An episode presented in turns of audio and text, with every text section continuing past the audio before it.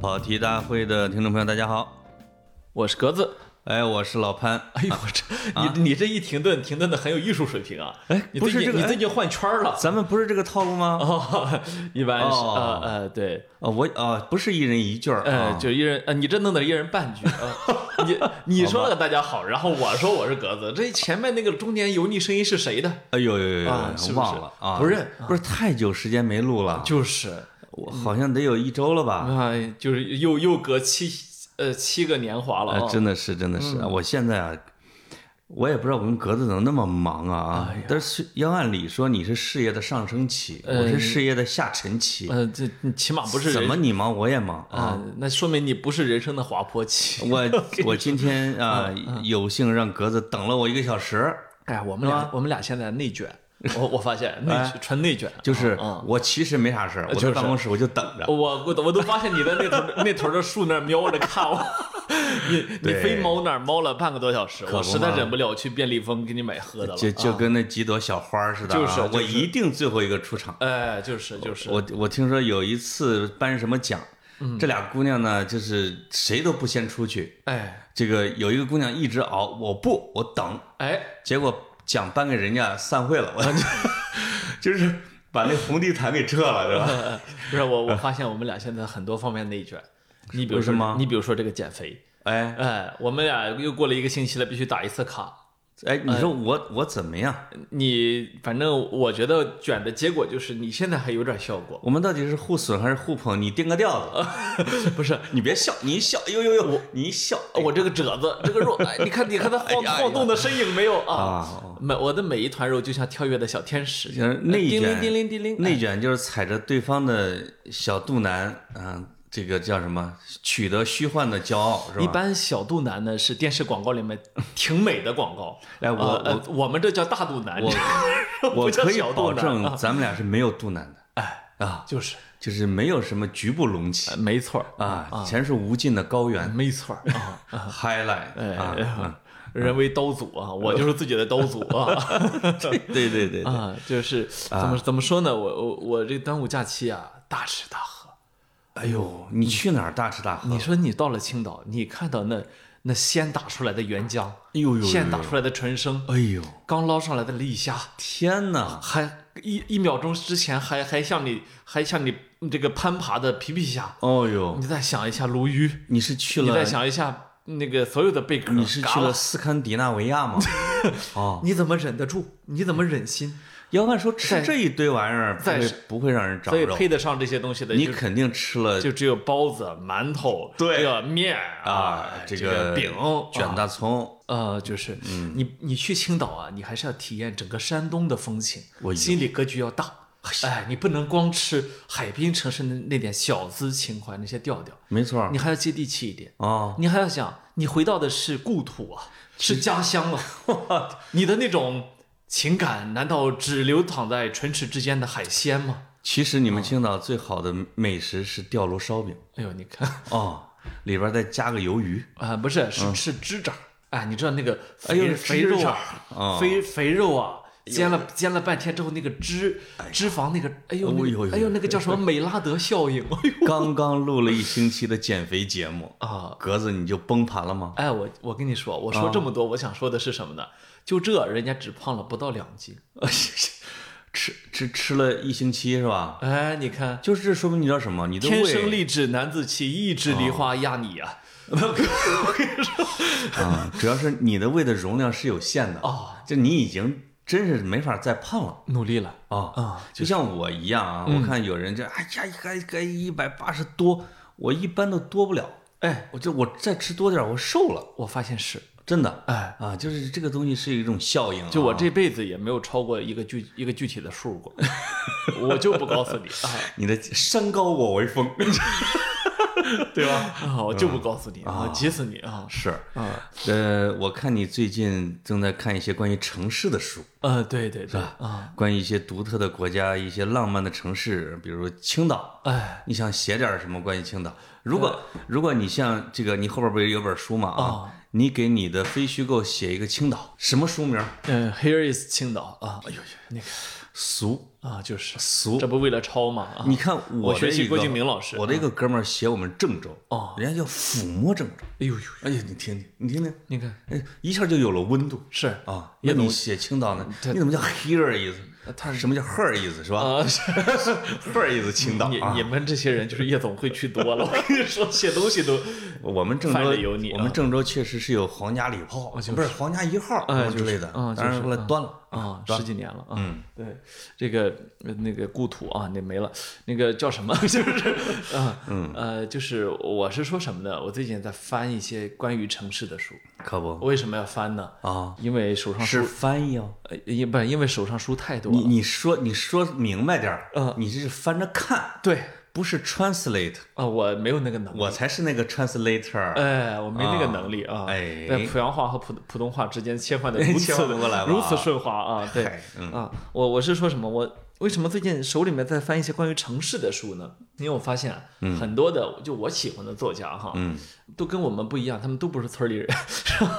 呃对，所以呢，他都会有一个跟城市有关的这样一个记忆。对，你比如说这个帕慕克和伊斯坦布尔，哎呦对吧？哎，这个作家跟城市的关联哎啊，中外作家多了都很多，啊，老舍先生跟北京，我们简直是吧嗯是都可以给他顺口溜出来，潘采夫先生跟濮阳，对，基本上已经定在了历史的耻辱柱上了啊。啊对，这个等等等吧，刘震云和严谨哎，是吧？对对对，这个呃叫什么？呃，贾樟柯跟呃，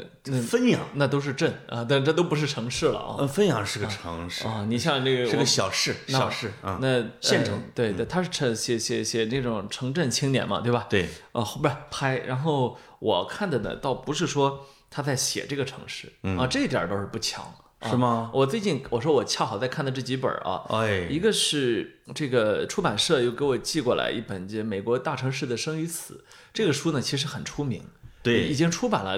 也六七十年了吧？哎呀，怎么才寄到你手里啊哦呃？不，我看过，这是小 QL 啊，不是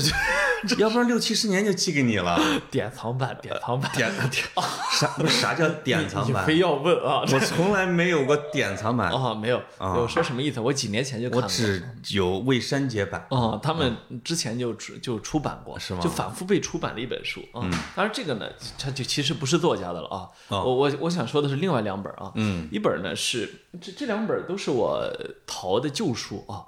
哎呦，你看我其实你你见我那么多次，我很少拿旧书出来。但是这个明显还是个新书啊。呃，它品相比较好，品相成啊，成色比较好。嗯，我我很少拿旧书，诶，呃，因为我有点儿对书有一点儿洁癖，比如说不能去图书馆借书，哎，人家说书非借不能读也。你我是你你我是真不去我图书馆的啊？我是书一借就不能读了。妈呀，嗯，我呃我呢可以外借，但是呢我不借人家的，你你是不不借人家的？哎、我不借人家的。但我你外是嫌书上有点什么呢？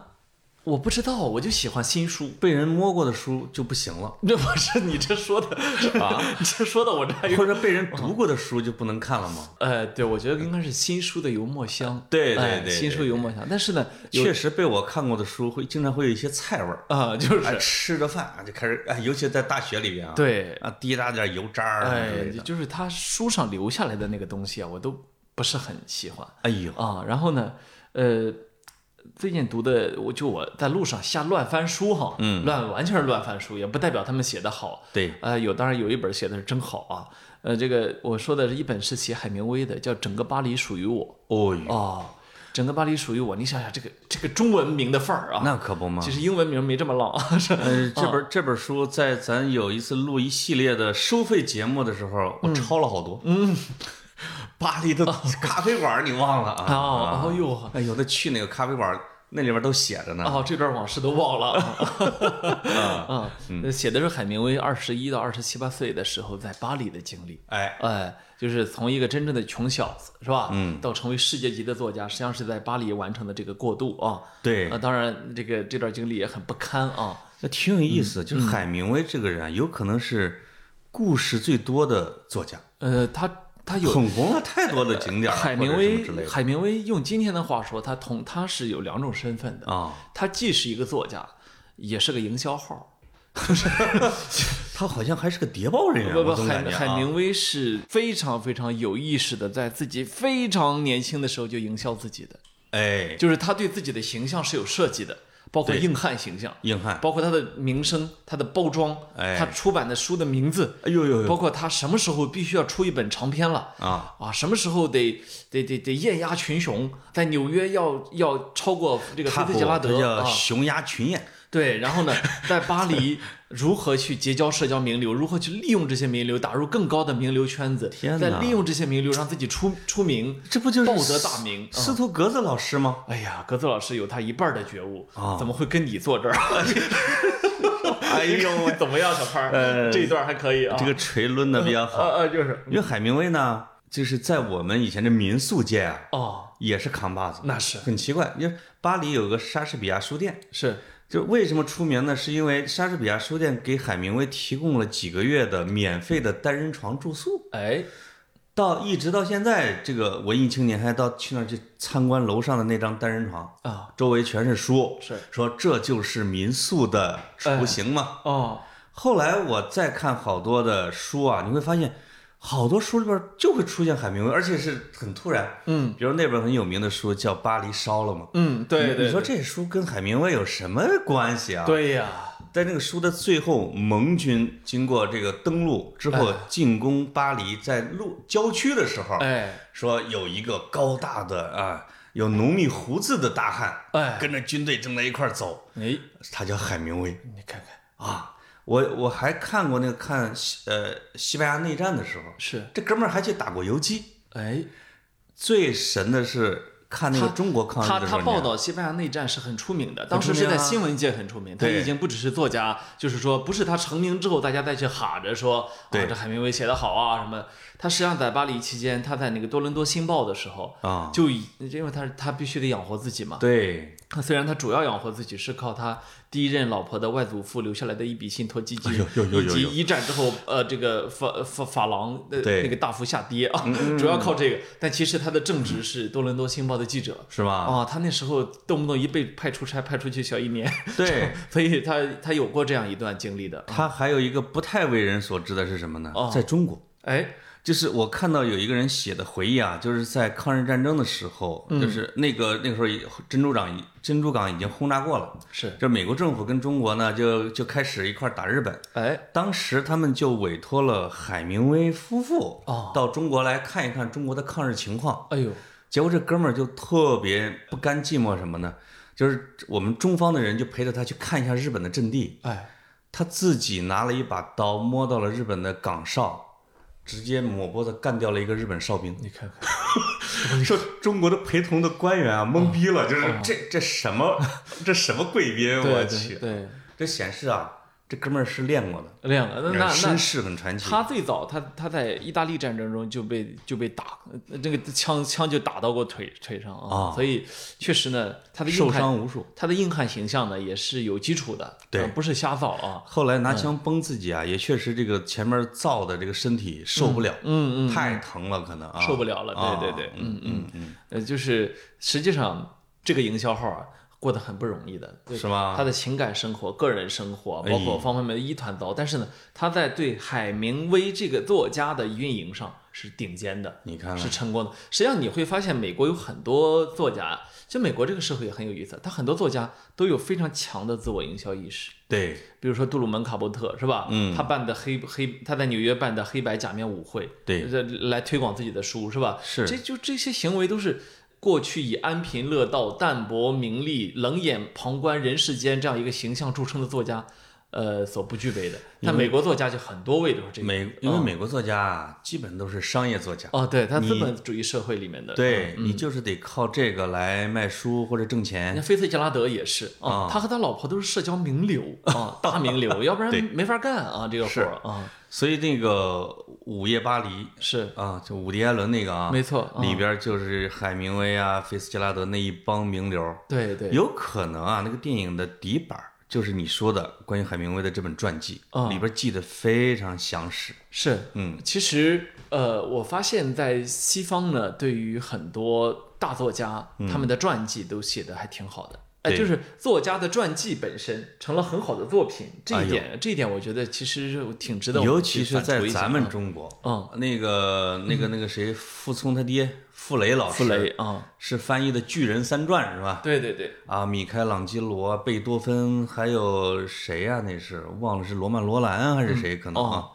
那个是我们好多中学生的启蒙读，是，哎，就是写传记啊，写的真好啊，哎对对之类的。哦还有《人类群星闪耀时》，哦，那就不用这说咱们了搞媒体的啊，嗯经典你没了读那玩意儿就没法当记者，哎，经典经典之作，绝对啊绝对对，嗯呃，所以我我我我我读的时候还是有有点快乐的啊，嗯，但是呢，后来呢，我就陷入了，就是你知道吗？就就是一当一如个何成为海明威不？不不，当一个作家，当一个作者，当他他有意的去引导他笔下的人物的时候，啊，我有点反感，就是他把海明威太往营销号这个方向写了， 所以所以我呃，就是说他没有明确的这么说，嗯但他在这方面可能呢也确实是他独到的发现。对就是你想关于这种作级别的作家传记无数，嗯所以你有新的点的时候，你会渲染它，你会扩大它，那他得有实证啊，就是说实他锤得实证明海明威是真的，哎，意识到，哎，我这个流量今儿有点不太行啊，我赶紧写一本骑里马扎拉的雪吧。呃，哎是然后实拉锤一把实锤，有大量的实书锤啊嗯哎书信啊，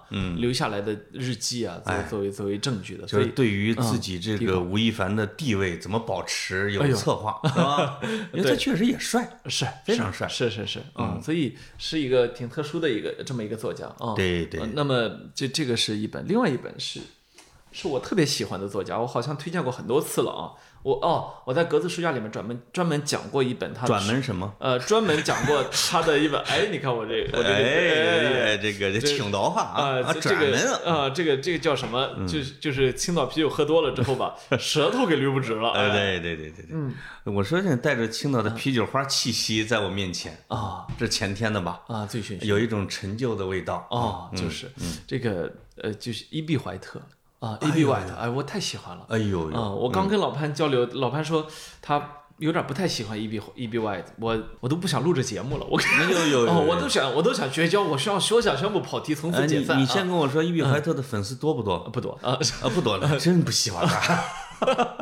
没有了，没有了啊。呃，其实他呃怀特呢自己也说过，他写的书呢不是畅销书，嗯，但是畅销书。他真的是在中国很能卖的。他不是中国，他自己很得意的就是，当时我记得我在《人各有异》里面专门去讲讲过这一段，就是嗯一、就是怀特，呃，在《人各有异》就是 One Man's Meat 嘛，One Man's Meat 里面他在重新发行出版的时候是时隔四十年，就是怀特还活着的时候为自己的哎书呦重印。写了一个、哎呦写了一个再序，嗯嗯，他写那个序的时候，他说，呃，说这这本书已经可以叫做畅销书，你可哎呀，不你嘛看看这个傲娇劲儿，哎呀，哎呦，就是是不就活了长点吗？呃，他眼睁睁看着自己的书唱，就这么消失了四十年。嗯如果我不能温不活到火，九十五岁，我保证我的书一定重 版，咱们自自己 花钱印你自费啊给我 印。对对对，啊，到时候办潘老文集这个对这座谈会啊，呃，祝潘老九十华诞。记潘老潘老一生思想功德成果座谈会，哎，座谈研讨会啊是吧？啊嗯就是呃什么归来仍如少年，呃，少年犯愿愿你万里归来仍如少年犯 啊！啊， 还剃着 平头。这个平或头。者光头啊，哦对嗯对，这个呃怎么说呢？我我我真的是怀特的大粉丝啊！我我其实也知道中国呃有很多媒体人是怀特的粉丝啊，是吗因为他开创了所谓的纽约客风格嘛，他不对就吧是写的记叙文吗？呃对，就理论上是啊，对不对？呃，当然他也写过几本小说，但小说呢都是 童书，嗨，啊夏洛的王嘛，呃，夏洛的网，所以夏洛的网被称为最好的童话，我也其实我一直没看出好来啊。哦精灵鼠小弟啊，也也是他写的，对啊对对对可是你知道他怀特他为什么能写这些？啊，因为他自己确实在很年轻的时候，他想清楚了这一切，哎，所以他把纽约的房间一搬啊，回到了缅因州的农场，他就一直在农场嗯养。猪去他了。他一生的大部分时间啊，你可以认为他是一个农场主啊。怀特是这样，就是有一些作家，我不知道你有没有这种感觉，我我估计你也有这样的作家啊。比如你你给我举两个，我说你心目中肯定有类似这样的作家，就是说他，你知道他死了，所以他的作品就这么多了，嗯，存世的啊，所以你看到他的东西很慢。哎呦哦，，嗯，我就我就一直没看完怀特的书，哎，哎，我是真是慢慢看。啊，有一套书我看了十来年了，还没哦看完，对吧？就是《王鼎钧回忆录》，哦，这个什么什么，这这这，我记得是四四本儿啊，从买了之后送人，自己再买一套放在那儿再送人，它是也是散文儿，哎，也是散文儿，很奇怪，我可能就看一章看一章，嗯，放那儿再慢慢看，嗯，因为他写的太少，啊，就是老年之后写的回忆录，哎呦，啊，哎呀，嗯，啊，就是看来每个人是都会有一本自己的收藏本儿，哎啊，就是你不舍得看多，不舍得读多的，对对对，嗯，一本儿一本儿读完。还有一套是茨威格的，嗯，茨威格哦的不是他的那个《群星闪耀时》对什么对之类的，而是他的小说集。哦，哇，因为他写的那个信息量啊太密了，他可能有十页十页的心理描写，哎呦，你看完十页都停下了。啊，就是嗯我知道这个，就像怀特说的，人各有异啊，啊但对我来说，怀特太太是我那一挂了啊，到底是哪一卦下水？呃，就是就是叫什么“先生之风，山高水长流，风甚美哎呦呦！”啊，就是这这种专栏作家就都这把种你降服了，就这种劲儿啊。嗯实际上呢，嗯，好的文字是经典永流传。我知道你已经、啊已经已经先到了那一篇儿鹅了是吗？呃，不是，就你是给我们讲讲。啊，很好玩儿。就是哎我刚我刚我我刚我听说老潘不喜欢不喜欢怀特的文字之后啊，我说我要力荐一篇《鹅》 啊啊！你看标题，曲项向天歌，对对，标题就是一个鹅啊。嗯我觉得《咏鹅》啊和这篇鹅是东西方双子星交相辉映。哎呦啊啊呦呦，啊这个怀特呢，就跟我那期说那个南海的我我我那个老乡啊，嗯他不是观察禽类的这个习性嘛？对，怀特呢，他追求了跟梭罗不一样的一种生活。嗯，梭罗的《瓦尔登湖》呢，实际上是我有那个我也读不懂，不知道为啥，我真是我这次厚着脸皮插播，我读不懂梭罗老师的，哎是我没读出好来，还是说他伟大的人格魅力我没感受到呢？呃，就是梭罗是这样的，就是他已经经典到大家不敢挑战了啊。啊，呃，我很高兴你挑战了他，包括我也不是很喜欢啊、麦田里的守望哦者。漫天守望者》我还挺喜欢的，是挺喜欢说经典到啊，不行了，不行了，不行了的。哦对，我结合也没那个看得出来啊结合时代背景。没有，我正说呢，我说梭罗，啊，梭罗这个他的《瓦尔登湖》和和这个伊壁怀特，他嗯要回到、回到农场去去去追求他自己的那种生活啊、哎是完全不一样的。呃，这个我喜欢的还是怀特这种，他真的是就是心中有理想，但是他他他他他是活，嗯他是以一种天真烂漫，以一种我我我我亲近我我所去培育的、去拥抱的这一切这种感觉，就是说什么呢？他不是追求一种在虚空中的一种回到自然，一种回到哎农村啊或者是说我先设想出一个主意啊！啊，我来实践它哎，他没有这个啊，他我的我的一我的一个人生就照着这个这个这个理理念来了啊，对我要形成一本书啊，目的性还是比较对，强的。他的啊田园诗呢是是正儿八经的自己的，就是他敞开了说来吧，是吧？哎啊大家都来了啊。对。然后，然后他就像鲸鱼一样把这些吞下去，然后等他吐出来的时候，他嘴里面剩下了一些东西。我就我觉得这是这是怀特啊哎呦呦，啊！你看，尤其是像他这样的啊，你你也说不清他是童话作家，或者说他是一个什么作家，嗯，但是他童话写的那么好，当他描写自己生活的时候，你觉得他一定是也带有那种童心的哦，写他法，他的观察方式是非常非常厉害的啊他哦就是一个呃一个英国作一个一个英国人去美国宣布美国人都喜欢白皮鸡蛋啊，对就这么一点儿，他能他就他就能写个五千字啊，就是他、啊他最后结论就是我们喜欢红皮 鸡蛋，就是就这么一件无聊的事情，他能写个五千字啊。是，然后我说的这个这篇鹅呢，啊我不知道网上有没有电子版，哎这个鹅这篇啊好，哎呦呦，好在哪儿？嗯，好在起承转合，呃，这个太太好了啊，还逗。就是呃我我最哎，喜这种这种文章，尤其不太长的哈，哦它就应该进我们的语文课本里边，难写，太难写了。对，呃，让学生至少有这个这么好的营养。哎，好东西真的应该去成为读物。就是说，呃，还有就是我喜欢我喜欢的作家，我发现啊，嗯，除了那种就是呃，除了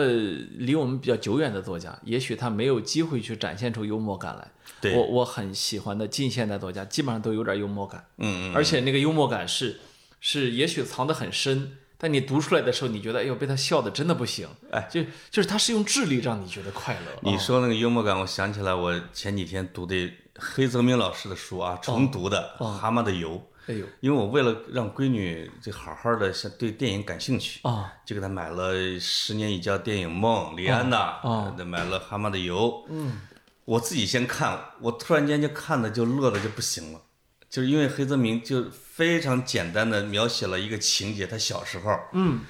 而因为这个背景呢，是我跟我女儿在谈什么是魔幻现实主义，嗯，她就讲什么是魔幻现实主义，就是说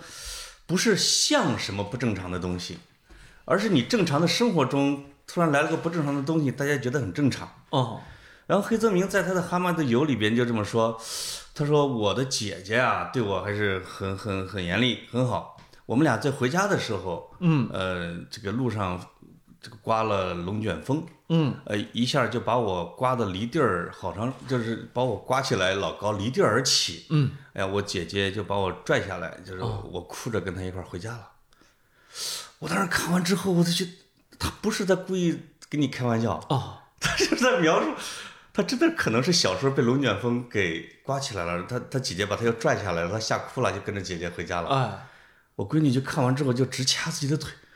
这不是魔幻现实主义吗？啊，这不是我说这是个正常事儿，这不是魔幻现实主义吗？就是大师在写他的生活的细节的时候，那不经意间的那个幽默啊，哦，真的是让你就是觉得我操，这怎么回事儿？写的那么好呢？了不得。得啊，了不得了不得啊，嗯对啊，这个如果大家不怕剧透的话，我可以讲一讲鹅这篇鹅这篇文章啊，哎讲我可以们我你们背下来我们进行中心思想的分析，我觉得对对对对 嗯阅读理解题啊我觉得格子能背，啊，嗯不是，就是说这个他讲的是什么事儿呢？呃，如果怕剧透的朋友还想先读呢，你可以跳过这五分钟，从现在开始五分钟啊，呃，七十年前的一本书，怕啥剧透啊？ 啊，我我特别讨厌别人剧透，我再重申一遍啊。然后呢，就是这这哥们儿养了养了两头两个鹅两头鹅，啊、一一公一母。然后呢，他眼睁睁看着那个母的在路上死了，哎呦，下了三个鸡蛋之后，下了三个鹅蛋之后死下了三个鸡蛋呃，鹅蛋之后死了。然后呢，他呢就很想去去帮助这个，他不知道为什么，他就想呃，这把他留下来的三个鹅蛋给孵出来。于是呢，想尽了办法，连找找个抱窝的鸡啊、哦找了个孵蛋器，啊，这找来孵蛋器之后，他发现那个孵蛋器的操作复杂到，他还不如自己在那蹲蹲一个月把那个蛋给孵出来。所以对所以他最后就放弃了嘛。哦放弃了之后，他想了想，他就去找了一个朋友，买了三只小鹅，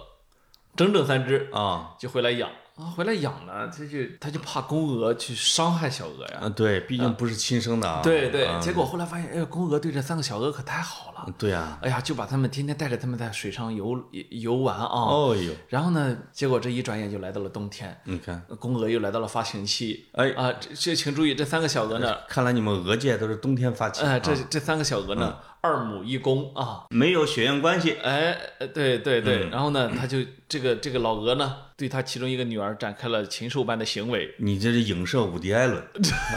呃，养女。啊，对啊， 养女可不啊可不养女啊， 对对对啊，然后呢，这冬天呢，因为这湖上冰太大，水面太小，呃就在水桶里面扑棱吧，没有成功啊。哦，结果一到春天，这个冰雪融化之后啊，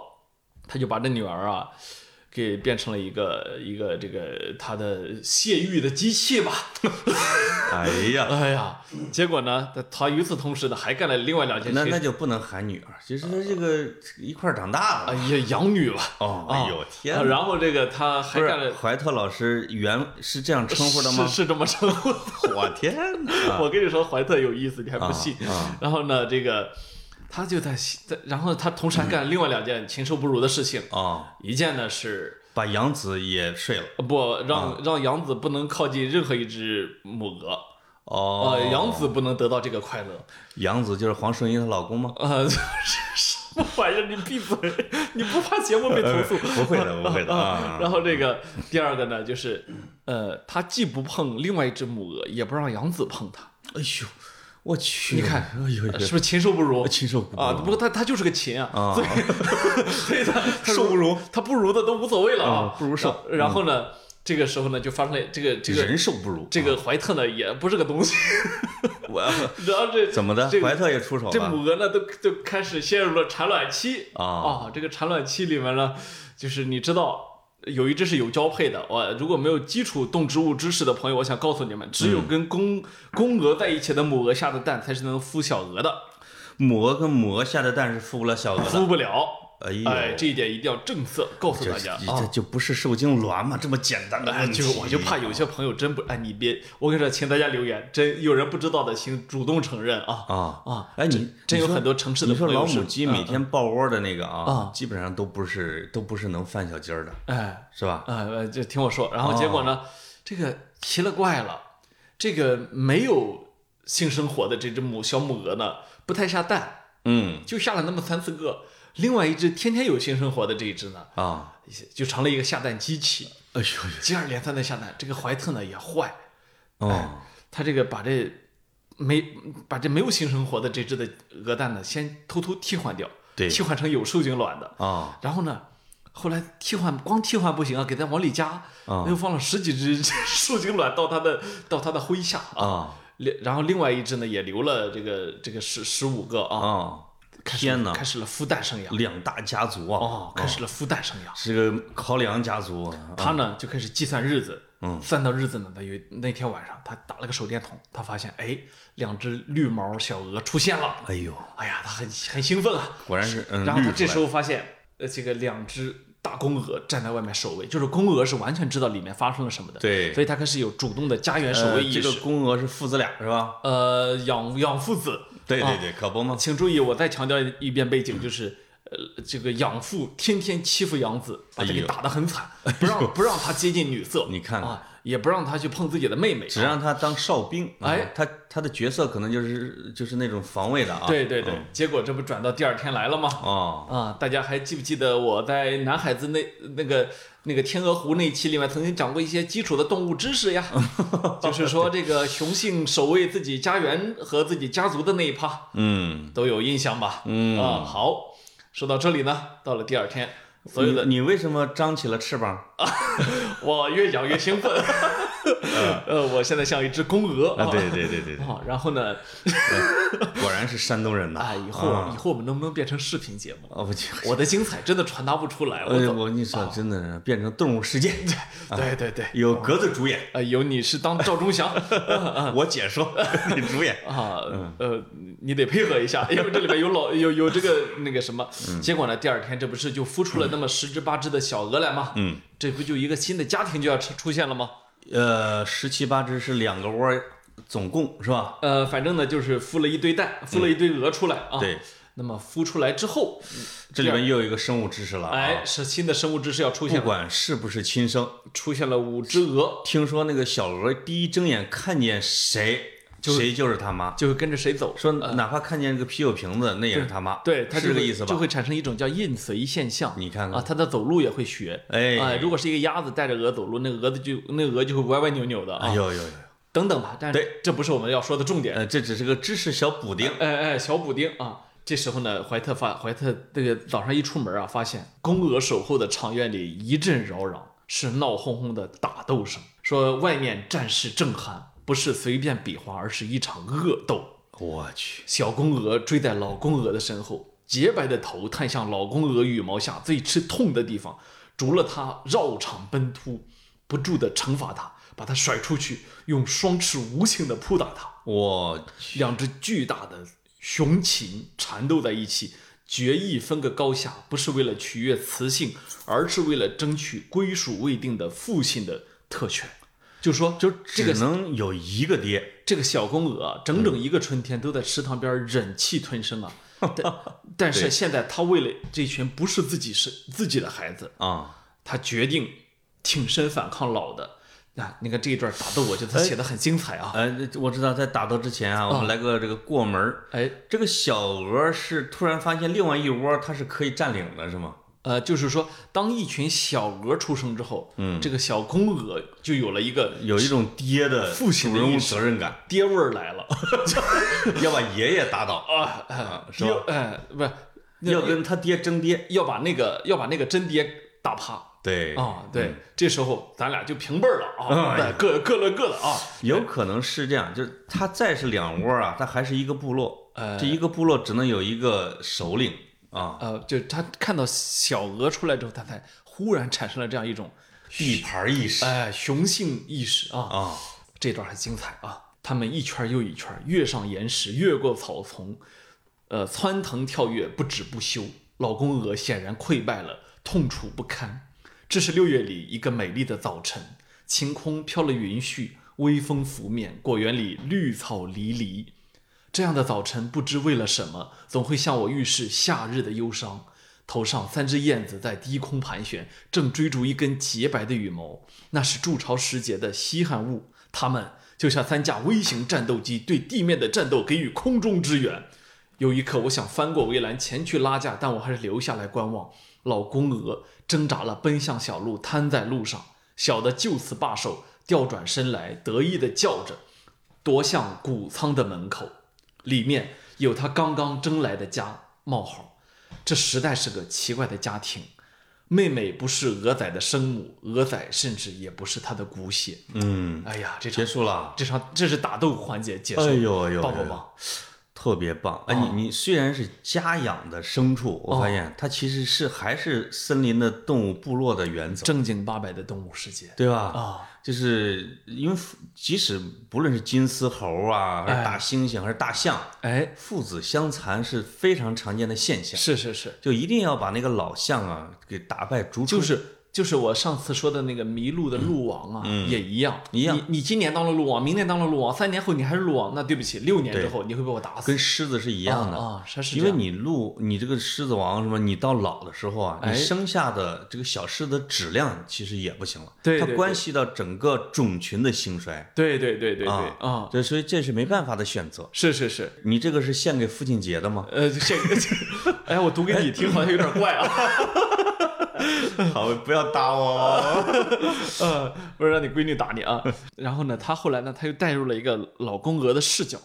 她说呢，临近正午啊，前面反正就是说了一段，临近正午，她沿着小路慢慢走到场院门前，在那里站了一下午。哦，它的头和橙色的喙看上去像是巨蟒的头。母鹅和鹅仔出现在场院中，老公鹅透过门上板条的空隙窥望那番其乐融融的场景。哎呦，冒号，小鹅不停地戳水，在浅浅的盘子里爬进爬出，乍是水深，身旁是英挺的年轻公鹅在守卫，是俏丽的母鹅在呵护。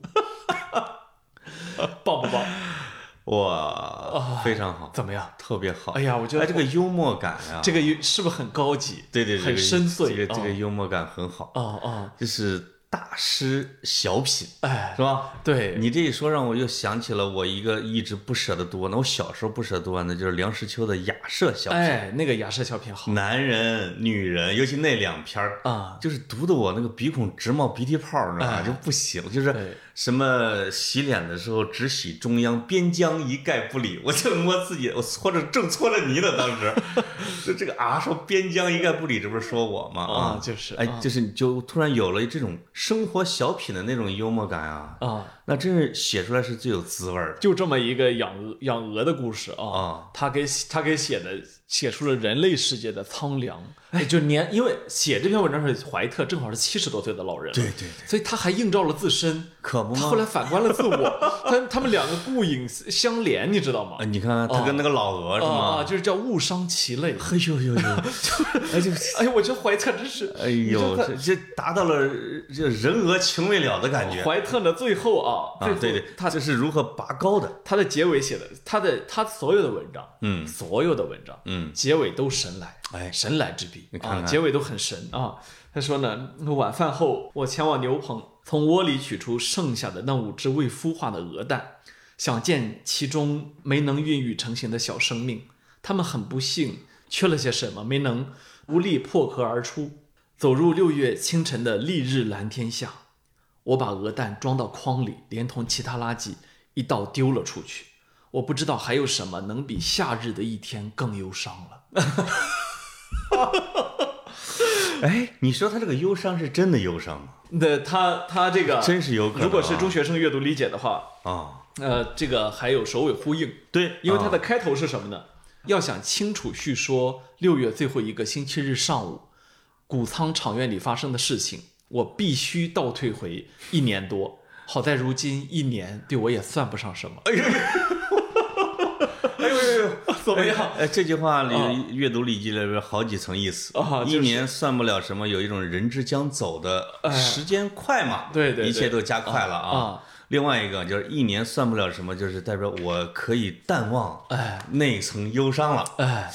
哎呀，他，呃真是自比老鹅呀！就是怀特的文字啊，就是因为他也是七一年写的这篇，嗯他是八二，他是八十年代初去世的嘛，对，在他生命的哎老同志了，在他生命只剩十几年的时候写的，他那时候那个比例啊，已经是妖艳了，嗯， 就是他的他下了他下手的每一个单词啊，哎，你你嚼不得，你一嚼就发现，你再嚼还有味儿，这再嚼还有味儿，这就是那句话，能嚼深了随心所欲不逾矩，哎，对，就是说他可以写，你看这里面写的真的挺骚的啊，啊，但是他能够，他是一个老人写的呀，哎，黄发垂条啊，黄发黄发啊，老同志了，嗯对对老同志说个段子啊你说费玉清啊，六十多岁对说一段子，大家觉得哎哇真好，而且你想象你一要是，下像二十多岁说一黄段子，你对觉得你什么道德修养，对不对？没错儿啊，所以怀特写到这岁数，他把他把老这妇占养女，不得占养子 啊？这个大家也不会责怪他，好，啊他把这段写的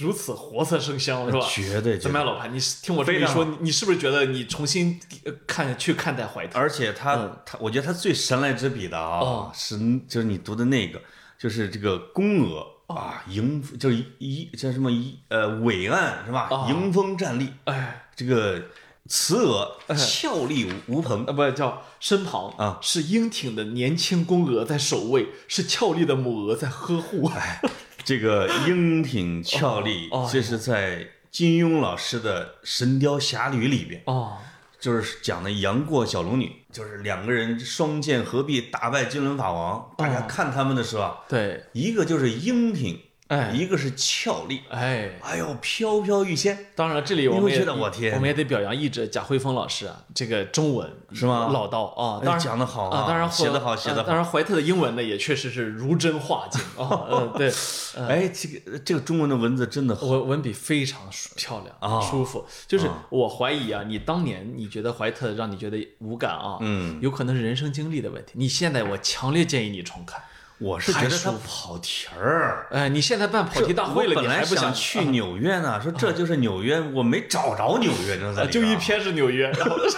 然后这个标题就叫“这就是纽约”这啊，就是上面纽约全是啊农村 啊。啊这这真以的后啊，是我写我们村儿啊，就来一啊下，这就是北京啊。对啊，有一篇北京就行了啊，啊或者，叫对叫北京的，雪，其哎实其实你写的是深圳啊，对对这么写故故都的雪啊，哎故都的雪啊后面全是深圳的暖 阳啊，夏天啊，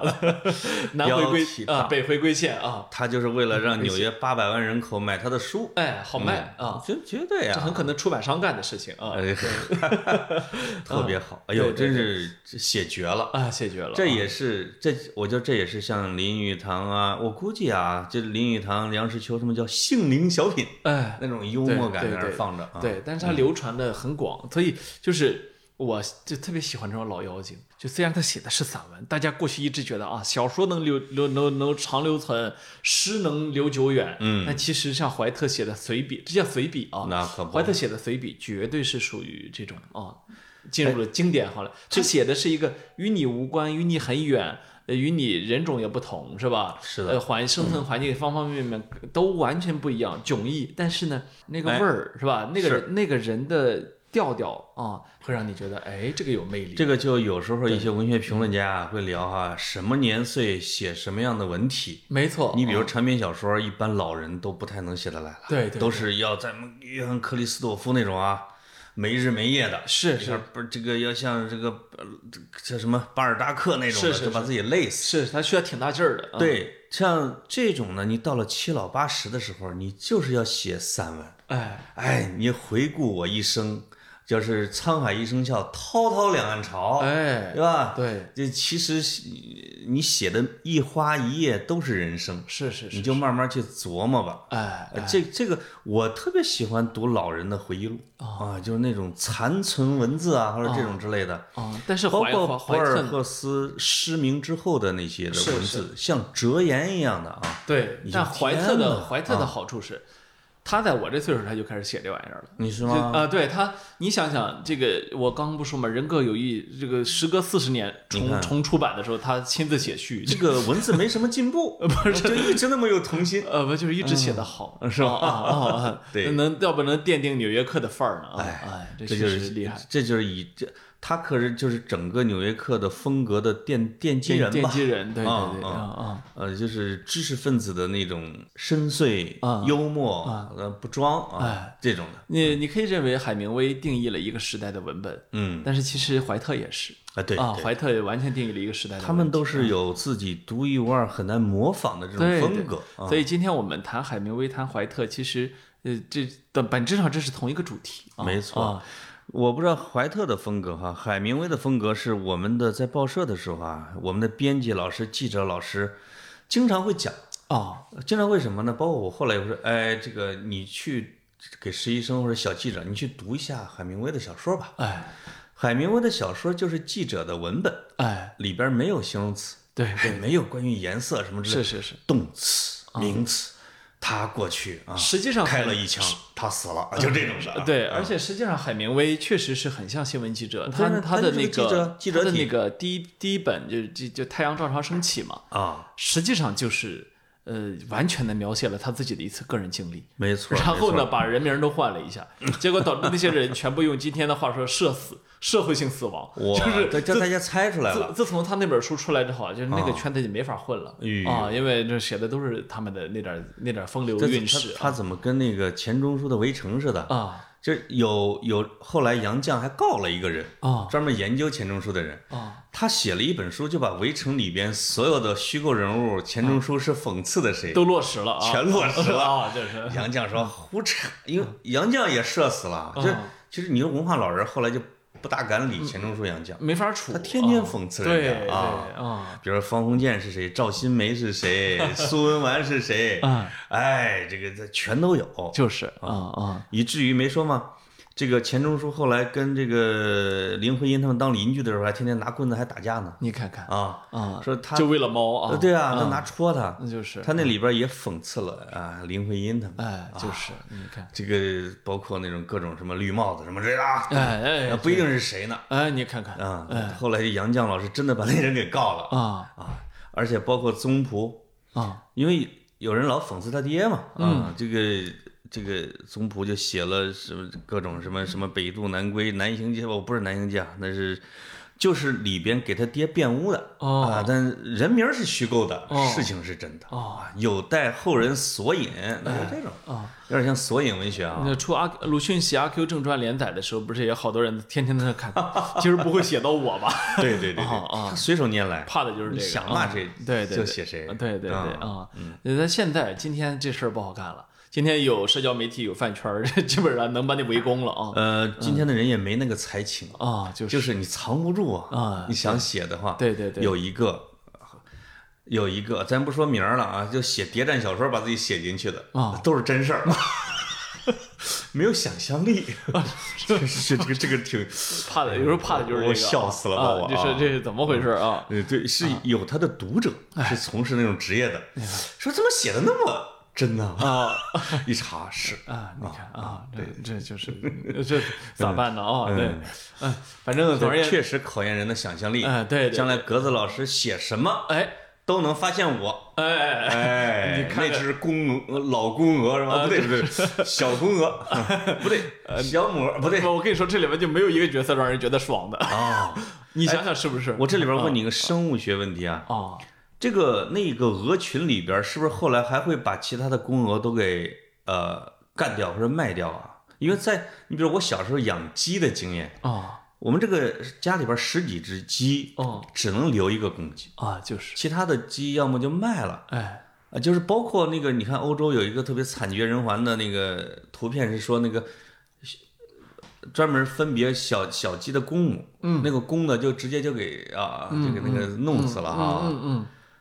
这鹅呢，嗯，鹅是不是应该也是只有一个雄主，其他的全是佳丽呢？你说的这个我不知道，但是我知道一点，嗯，鸡是可以有你不是天鹅研究专家吗？鸡是鹅也是天鹅不，天鹅也是鹅。不是我我我可以跟你说一点，鸡是可以有很多公鸡的，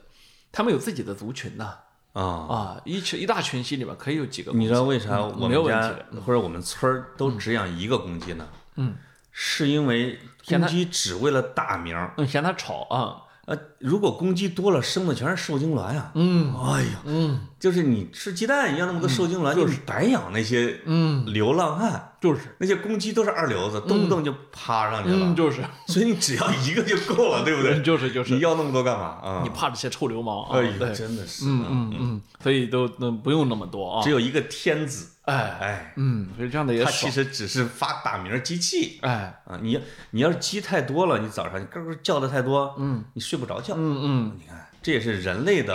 是啊在农村很容易五点就起来了，再也睡不着啊嗯，。这因为就是邻居不隔音， 啊，你这个鸡叫了，他们邻居家都叫了嘛。嗯，那基本上一个村儿的公鸡都会一起叫啊，有时候你有没有发此起现，彼伏啊。母鸡在学公鸡叫？哎，那叫的哎哎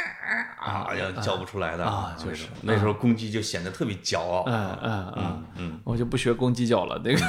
个那个呃该谈欧洲杯了，哎 呦，终于到了正我呃题，可憋不住了啊！前面全是跑题。坚持到这会儿的都是朋友啊，嗯可不要不嘛跑，哎，不要跑啊！为什么讲海明威哎？谈的是巴黎。你看看，为什么聊巴黎？说的是法国队。 哎，哎呦喂，高卢对不对雄鸡 绝对呀！你看看，就是我，我其实跟格子一直商量着，我们怎么聊欧洲杯。对，因为欧洲杯、世界杯这种其实比联赛好聊，哎它都是国与国之间的对，和平时期的绿茵战争啊。没错儿没错儿啊就是昨晚上我看到，包括苏格兰啊，就被捷克，捷克啊哎呦，用惊天吊射打倒在地，是让我对苏格兰那帮猛男真是嗯很同情。是是是，哎，你你脑海中会觉得，哎，这两个国家挺有意思的，啊不同的文化，对对对，嗯对不对？我知道格子也没看欧洲杯啊，呃，看了一点点，哎呦呀，一点点射门集锦，哎，对对对对啊啊，对，就看只看这种东西啊，嗯可不嘛啊，嗯，因为太忙了，我最近，哎，就是欧洲杯上梅西表现怎么样？呃，还可以啊，净听说进了个任意球，一一脚圆月弯刀啊，哎越呦过比达尔的头顶啊，，对对 对对，是美洲杯啊，嗯不，你要不说的话，我们女球迷呃不不对，我们的男球迷啊不一定能听懂。嗯 听呃这这个最近呢，又是足球的夏天啊，嗯，但我不知道为什么，我怎么就有点变味儿？为什么呢？哎我觉得可能是因为这些杯有点多，是不是？都我这都啊扎一块儿来了。对，有点多，哎，我就没那么珍惜了我问你一啊个知识小考题啊，也问听众，今年的欧洲的欧洲杯的名字叫什么？二零二零欧洲 杯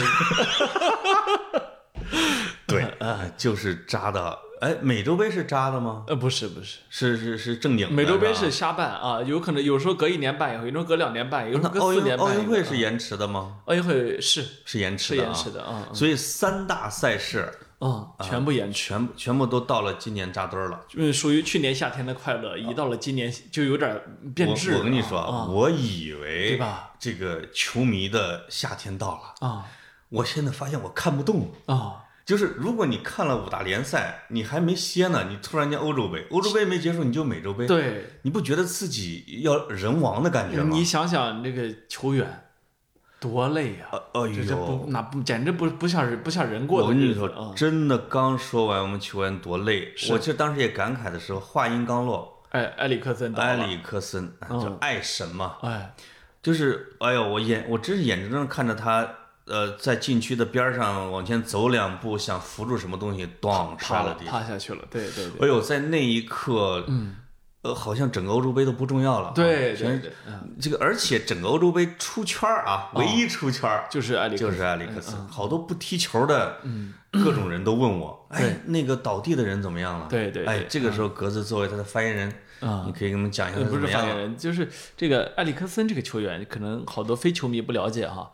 是以前特别强的一个球员，是吧？那看我们阿森纳球迷可了解了，在热刺的时候，那真是顶尖中场，那是吧当然了啊嗯！但是不知道为什么去了国米之后，真的就不行啊，刚刚嗯好像有点爬头，有点是挣扎啊，是因为什么呢？因为他在热刺打的是前腰，哦，前腰呢，热刺有几个强人，有孙兴民，有凯恩帮他持球，给他是给他跑动。是是是，在国米去打前腰的话，他的控球能力是个短板。哎，到一直到下半赛季，这个孔蒂突然间找着窍门，给他安排到了后腰。哎，后腰的时候，就是你就出球组织球，对，那游刃有余啊，所以他就后后边一场没落，哎所以埃里克森这个是个好球员，而且好呃球员。也绝对是丹麦最大的球星了。啊，这呃对没有比他更大的了。本来也是我预测的，丹麦是这次的黑马，哎，因为有有小施梅切尔，是有埃里克森，对你对不就差不多了吗？对对对嗯啊，那这中锋还是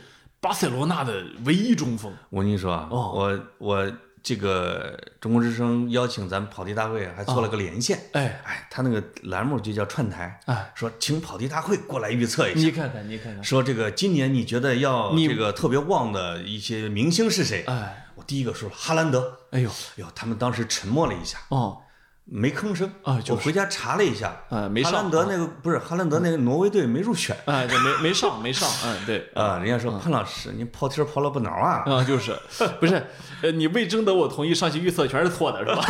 哟喂，可不 嘛，你啊丢的都是谁的脸呢？预测两大黑马哦，丹麦和苏格兰哎呦呦呦！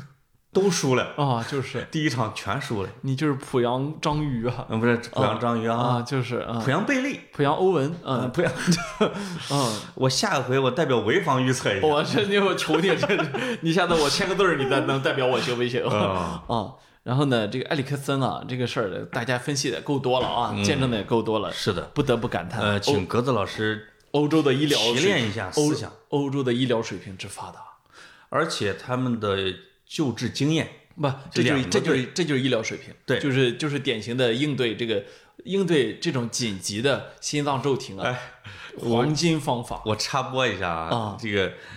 所大部分在播埃里克森新闻的时候，就配了一个呃动图，啊那个动图是中超有一个球员受伤了，啊有四个这个担架队啊抬担架的把他给弄到了担架上，对吧？往外跑，其中前面那个膝盖一弯一列车，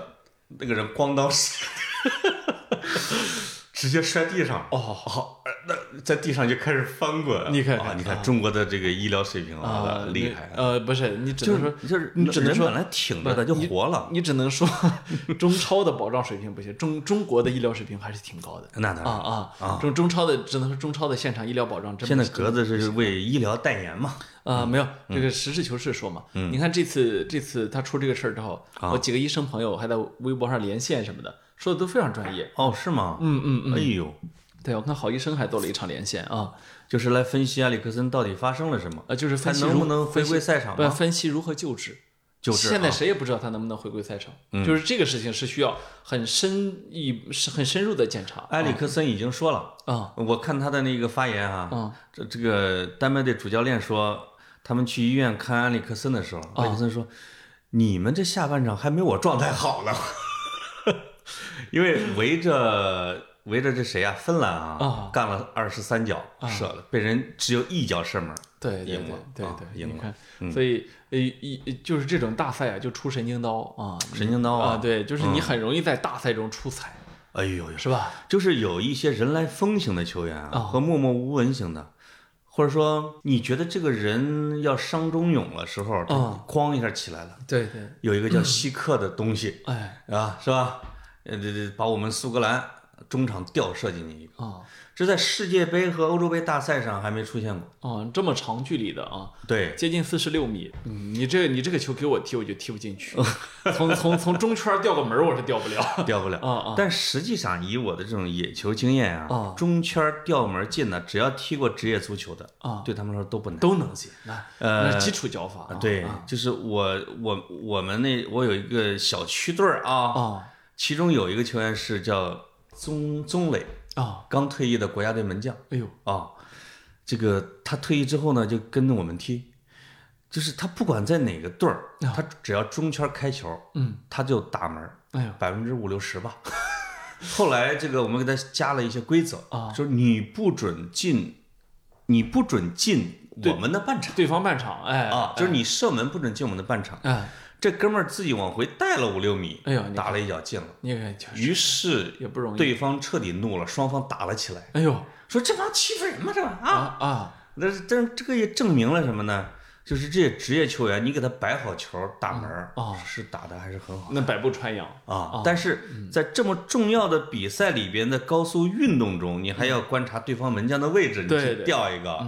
那就难了。所以就是这些神经刀啊，类似的，我只见过贝克汉姆。是贝克汉姆从青年队打到曼联一队的第一场比赛，啊没过半场啊，离半场还有个三四米的时候，右脚一个吊射，哦，进了球之后，双臂高举，一头金发，夕阳中啊，是从此奠定了一个他的那呃帅万气人迷的地帅位气形象啊啊，，对就对是对对啊，，是的实际上像这种球啊，我我你也我能进不，我们看球多的都知道，啊，顶级球星也进不去。那不是说是普通球，就是顶尖。你让你 说，你说 C 罗嗯啊，对嗯这场你啥事儿不干，你就干一场呃大脚吊射啊，呃三四十米的，呃，但是守门员得防着，呃，对，这就是种打的都是守门员的那个不防备，就是说，呃，守门员不知道，嗯但是呢，你这场的任务就是三四十米，瞄着他。呃，来一来一脚对，我就跟你说，C 罗完不成，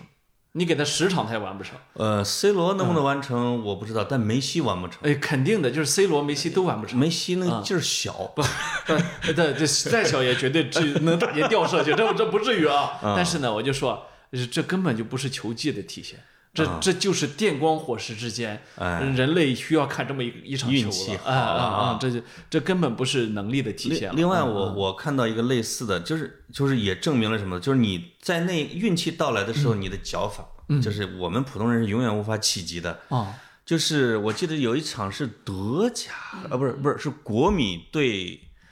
诺伊尔在拜仁上一个球队是勒沃库森还是沙尔克林斯？沙尔克林斯，嗯，当时诺伊尔这种小贱人就已经开始在禁区前沿用头球解围了，嗯一个越头球解围把球顶向了中场。嗯国米有一员老将叫斯坦科维奇，嗯，没等球落地，跳起来一个凌空，嗯，把球打到了他的身后，掉进去了。让你浪啊， 啊，当时大概有四十多米。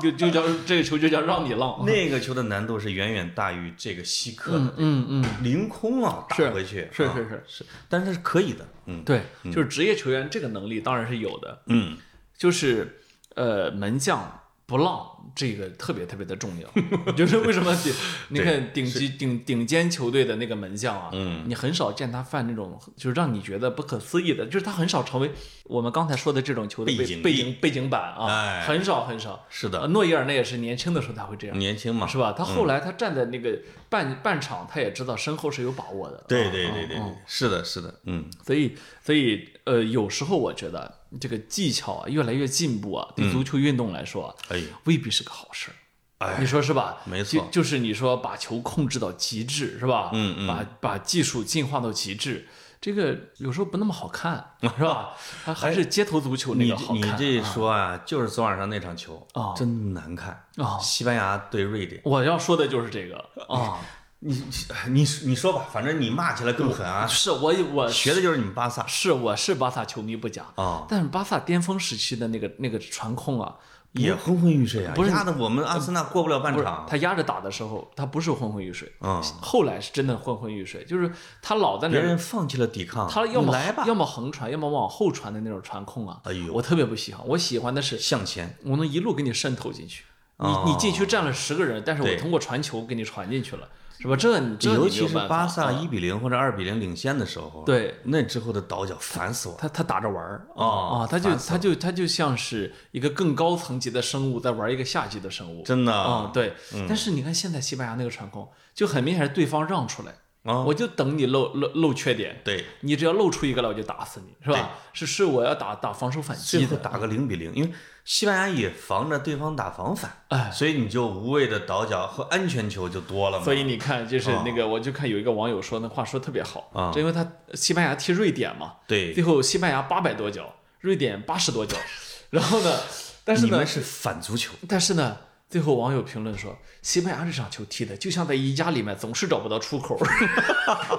哦，真的是。宜家是瑞典的吧？我跟你哦说，啊真的是穆里尼奥带一个球队，你让就是或欧洲杯啊，嗯，说不定真的能赢西班牙。呃，我觉得能打死他，真的、啊就是就是以现在这支西班牙，只不过瑞典的就是锋线组织的不好呗。没这些人啊那没没那没那几把刷子我去，你真的是要有卢卡库一个人儿，嗯啊，那不用说了，啊行了吧？打爆了吧？就对对对，真的真啊的，嗯，他也不用多了，抢回一次球权来传传到中间去就行啊。这个我不能理解的是啊，就是恩里克本来不是这种风格的，就是他其实带巴萨的时候啊，他有破绽的，他挺他有破绽的，嗯对我觉对得对啊，他破绽呢会引着对方攻出来，对嗯然后咣咣咣就搞你。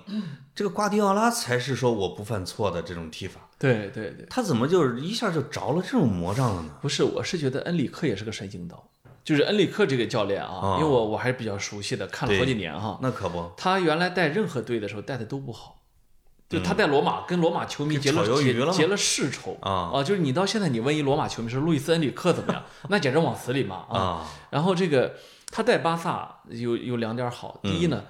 他在巴萨最就昏昏欲睡的时候，啊他带来了那种大大胆改革，对，呃，我要往前冲，我要放弃一部分传控往前冲的这个劲儿。嗯再一个，他碰上三把尖刀哎呦呦， ，MSN 啊，啊，是吧？他像他碰这种上不太会调教进攻的无所谓，他碰上人类历史上最好的三叉戟，对，所以他把巴萨确实是打得很好啊。嗯嗯但是呢，恩里克他他，你看他在为这支西班牙选人的时候啊，他选的人大家都是有意见的，因为欧洲球员我们还是比较熟悉的，他选的有一些还是有很大问题的。而他选的简直是有一种吸毒，吸不是说吸毒的吸毒，是西班牙独立势力。对对对，啊、皇皇马应该是有史以来从来没有一个人入选过吧？啊，就是呃，你看他，比如他的后卫线是年年轻人，而且是没怎么踢球的年轻人啊，啊、然后他有一种西班牙教父的自信。就是说，他如果一旦成功了，大家会说牛啊，又一个新时代开启了啊嗯哎，斗牛士新王朝。可不但是现在看呢，很大概率是他瞎他瞎整合了一支队 伍啊，就是要瞎踢一通啊啊啊。他的执教水平啊，我觉得跟像曼奇尼啊，还是德尚啊，还是有一些差距。那是那是嗯嗯嗯嗯，就是鉴于吧，首先他自己拿欧冠的经历，啊，然后在巴萨叫什么无比崇高的地位，呃还好，本身当地队长啊还好还好后来又拿俩欧冠吗？呃一个一个一个啊嗯啊，他地位就还好啊，没有高到那个份儿上。你你真是豪门气质啊！帮我们拿一个欧冠就行了，不是我这们天天叫爹。这是你们缺， 不是？对他他是他是这样的，就是他的呃，在巴萨这样的豪门执教有一个问题，啊、走的时候一般都是不愉快的。他走的时候他自己也有点儿憋屈啊嗯那就任何一个教练、离开巴萨、皇马的时候，我就没见过一个开开心心离开的。啊，说啊，嗯终身成就奖来了、啊，我走了。只有瓜迪奥嗯拉还算吧，就是你巴萨求着他留下，啊我不留。但我是啊那种但是瓜迪奥拉在巴萨的最后一年已经身心俱疲，实际上已经指挥不动那帮球员了。啊，嗯啊，就是就是，虽然俱乐部没有羞辱他，但球员事实上羞辱了他啊哎呦呦，啊！你看这个巴尔巴尔韦德不说了，啊嗯对被羞辱走了啊其实你就不说这种小开了啊对，克鲁伊夫啊，啊，也走走的着不愉也也不愉也快嗯不愉快啊！你给豪门善终太，你齐达内帮皇马拿了三个欧冠啊！哎对，呃，这不带球员手，光教练啊，可不嘛那走的时候，你看现在写那哎封呦长信，屈屈辱的 呀，写的啊跟我们的报社员工离职似的，就是啊啊，啊对对一定要骂老板一句。我对时代很失望。 对 对对对， 嗯，啊，真的是，所以肯定这老觉得老冤屈了。是是是，你们豪门啊，就是豪门恩怨，哎恩怨就是各种势力就特别是复杂，对对对嗯啊，它像政治斗争，真的是啊真的对是嗯所以就这个你要分析这个很没意思啊，我觉得足球还是球本身有魅力。可不吗？对对对嗯啊，只有梅西没有政治色彩，呃，不，他傻， 他他是阿斯伯格综合症，他啊对对对他没那个分析能力啊，是的啊是的没那个本事踢的确实好啊，就是啊，嗯那个欧洲杯，我们其实后面还会说很多，你看啊，我跟格子我们俩是忍着内心的狂热，哎就聊了这么几分钟，就是这只是一个开头，没错儿，啊，真正的大戏是在下一期哎，啊，因为重要的比赛还没来呢，没错儿，这才第一轮刚，第一轮都没结束完呢吧？嗯，嗯，对，就是就是嗯啊，还没等到残酷的淘汰赛、真的，决赛对。啊，美洲杯，当然，格子也没什么心劲儿看啊，有他就睡得早，天天熬嗯。 哎，你可以挑着看，啊你像，嗯，当然了，你有有有，呃，哦，今天晚上啊！法国对德国，你你看说你看不啊看吧？你看看，这个肯定要看这的，不看不合适啊！哎哎，就是啊对啊，你要向一些豪门要是表示尊敬嘛，对对对，你不看是对人家的不尊重嘛嗯哎你？万一回头说起说起我来都难堪那啊！可不嘛，啊，哦就是这些传统豪门还是值得看一看。是的，嗯，好，好，慢慢慢慢说吧，好嘞，拜拜拜拜